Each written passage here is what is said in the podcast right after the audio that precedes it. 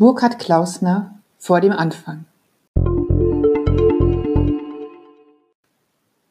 Schulz und Fritz und der Krieg.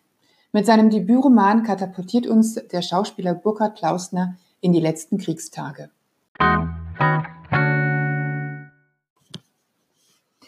In Vor dem Anfang wirft uns Burkhard Klausner direkt in die letzten Kriegstage in Berlin.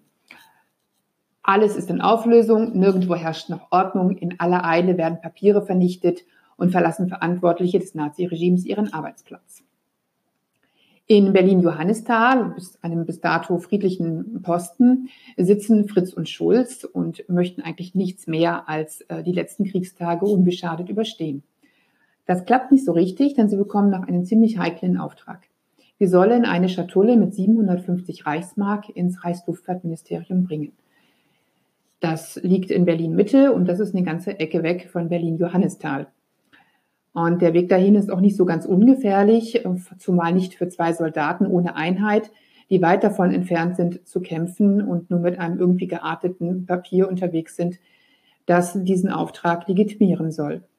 Da kann es schon mal vorkommen, dass man auf einen durchgeknallten Oberkommandanten trifft, der auch dann auch mal losschießt.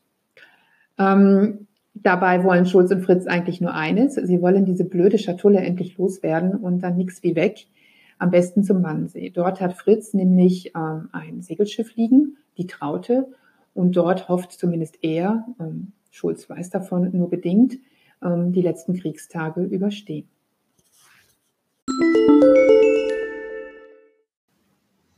Wir kennen Burkhard Klausner als großartigen Schauspieler und Sprecher. Mit seinem kleinen Büchlein vor dem Anfang hat er seinen ersten Roman geschrieben. Und das hat er ziemlich gut gemacht.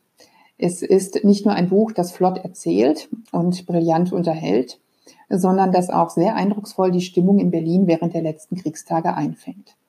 Burkhard Klausner macht den Wannsee, heute ein Hort der Ruhe und Sonntagsausflüger, zu einem heiß umkämpften Schlachtfeld, an dem sich Russen und Deutsche nichts schenken. Und mittendrin ist Fritz, der so gerne zu seinem Boot möchte, das so nahe liegt und doch so unerreichbar scheint.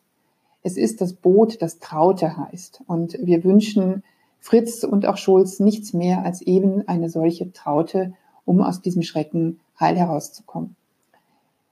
Das Schöne ist auch, das Schöne, ja, in Anführungszeichen, dass diese Geschichte den Irrsinn nicht nur der letzten Kriegstage, sondern des Krieges an sich deutlich macht.